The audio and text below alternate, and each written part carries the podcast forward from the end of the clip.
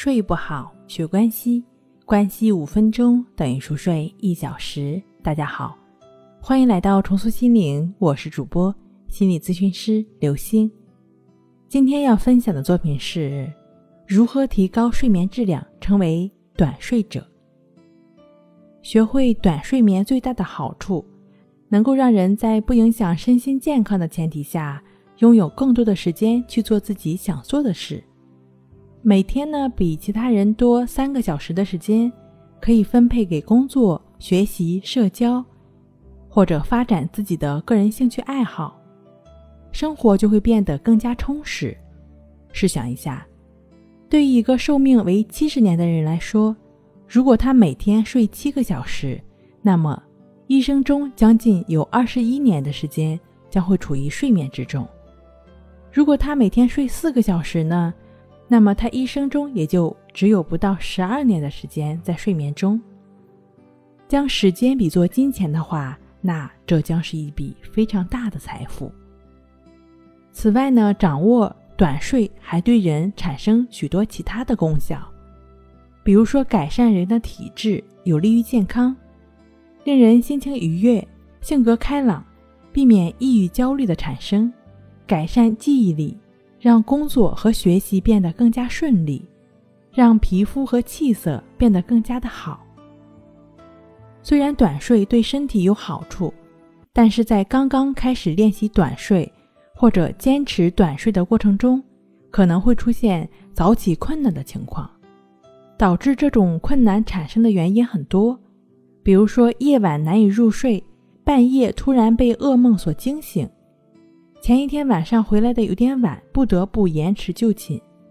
夏天夜里天气过于炎热，让人无法入睡，或者是应酬的时候多喝了几杯酒，影响了睡眠质量等等。这些情况如果只出现一次，对睡眠的影响不会太大；但如果持续几天都是这样，影响就可能会大一些。短睡呢，也有可能很难坚持下去。正常入眠是四小时短睡法的基础，因为只有保证了正常的入眠方式，才能促进色氨酸的分泌增加，进而使大脑的褪黑素大量分泌，促进睡眠。为了增加色氨酸的分泌，我们可以多摄入一些肉类、蛋类、牛奶等动物蛋白或者豆制品，促使褪黑素分泌另外一种关键物质血清素。想要增加血清素的含量，我们也可以在白天多运动，保持乐观开朗的生活态度。这样的话呢，对于睡眠都是有益的。如果说想要保持四个小时的睡眠质量呢，一般是控制在十二点到第二天六点之间，因为在这个时间段，人体的激素分泌最旺盛，体温也最适合入睡了。想要养成四小时的短睡者，除了保证睡眠时间在四小时以外，还要养成固定的入睡和清醒时间，建立良好的睡眠节奏。要确保每天入睡和醒来的时间是大致相同的。时间长了呢，身体就会渐渐形成这种作息时间了，形成新的生物钟。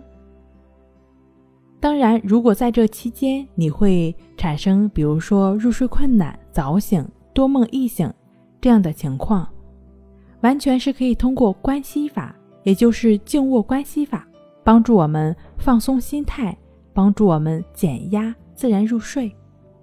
静坐关系法的话呢，是帮助我们不断的抚平情绪，帮助我们处理日常生活中的负面情绪，帮助我们建立。好心态的基础。关系法不仅能够平和心境，帮助我们保持乐观的生活态度。其实从本质上来讲，关系法就是休息和放松的过程。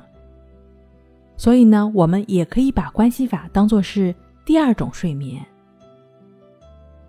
睡不好学关系，关系五分钟等于熟睡一小时。好了。今天跟您分享到这儿，欢迎关注我们的微信公众账号“重塑心灵心理康复中心”，也可以添加 S U 零二一二三四五六七八九与专业的咨询师对话，了解失眠的解决办法。那我们下期节目再见。